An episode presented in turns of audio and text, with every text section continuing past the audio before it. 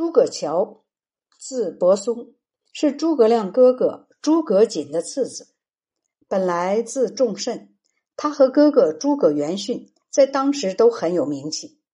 评论的人认为，诸葛乔的才能比不上他的哥哥，而性情品德却超过了他的哥哥。起初，诸葛亮没有儿子，要求把诸葛乔过继给他。诸葛瑾禀告孙权，然后把诸葛乔派遣西面的蜀国。诸葛亮把诸葛乔作为自己的嫡长子，因此改了他的字。诸葛乔被授官为司马都尉，跟随诸葛亮来到汉中。后主建兴六年，在他二十五岁的时候去世了。诸葛乔的儿子诸葛攀官做到。代理护军、义武将军，也很早就去世了。诸葛恪在东吴被杀，子孙都被灭绝。而这时诸葛亮自己也有了后代，因而诸葛攀就返回东吴，仍旧做诸葛瑾的后代。诸葛瞻，字思远，后主建兴十二年，诸葛亮出兵武功县时。给他哥哥诸葛瑾写信说：“诸葛瞻现在已经八岁了，聪明可爱，但嫌他成熟过早，担心他成不了大器。”诸葛瞻十七岁时娶公主为妻，授官为骑都尉。第二年，他做了羽林中郎将，又多次被提升，历任射生校尉、侍中、尚书仆射，后又加给。他军师将军的职衔。诸葛瞻擅长书法和绘画，记忆和思考问题的能力强。蜀国人因为怀念诸葛亮，因而都喜爱诸葛瞻才思的敏捷。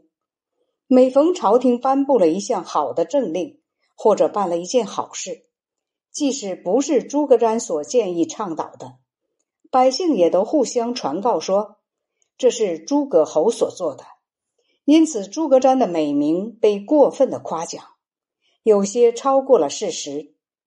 后主景耀四年，诸葛瞻代理都护，并任卫将军，和伏国大将军南乡侯董厥共同处理尚书台政务。景耀六年冬天，魏国征西将军邓艾征伐蜀国，从阴平郡出发，沿着景谷道附近山地。进入蜀地，诸葛瞻统帅各路兵马赶到福县，停下来驻扎在那里。他的先头部队被打败，于是大军退回，驻扎在绵竹。邓艾派人送信来引诱诸葛瞻说：“您如果投降，我一定上表推荐您为琅琊王。”诸葛瞻大怒，杀了邓艾的使者。于是双方大战，蜀军惨败。诸葛瞻在阵前战死，这时他三十七岁，他的部队也都四散奔离。邓艾的军队长驱直入，到了成都。诸葛瞻的长子诸葛尚和诸葛瞻一起战死，次子诸葛京和诸葛攀的儿子诸葛贤等，在魏元帝显熙元年内迁到了河东郡。董厥。是诸葛亮做丞相时的丞相府的令史。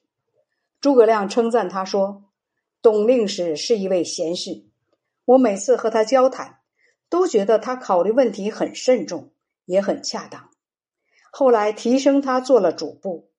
诸葛亮死后不久，就升为尚书仆射，接替陈芝为尚书令。他升任大将军平台事后。益阳的樊建代理了尚书令职务。后主延熙十四年，樊建以校尉的身份出使东吴，正赶上孙权病危，没有亲自接见樊建。孙权询问诸葛恪说：“樊建与宗玉相比怎么样？”诸葛恪回答说：“他的才能与见识比不上宗玉。”但是高雅的性格与情操胜过宗玉。后来樊建做了侍中，署理尚书令职务。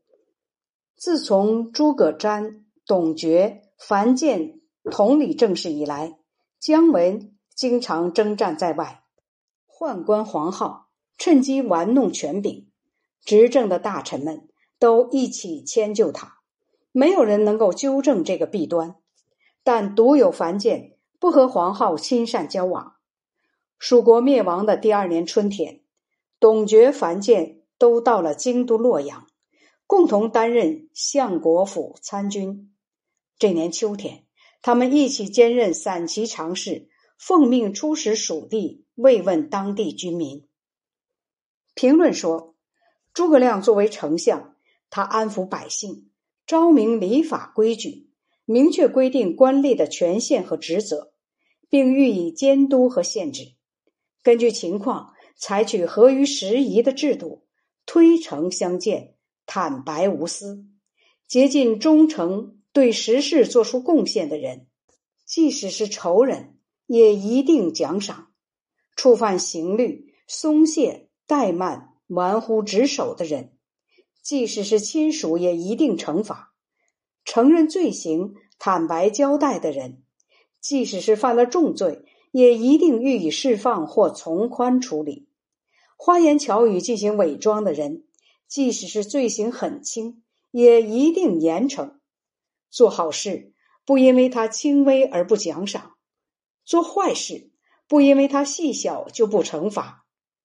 各项事务都精通熟练，处理各种事情都能抓住根本。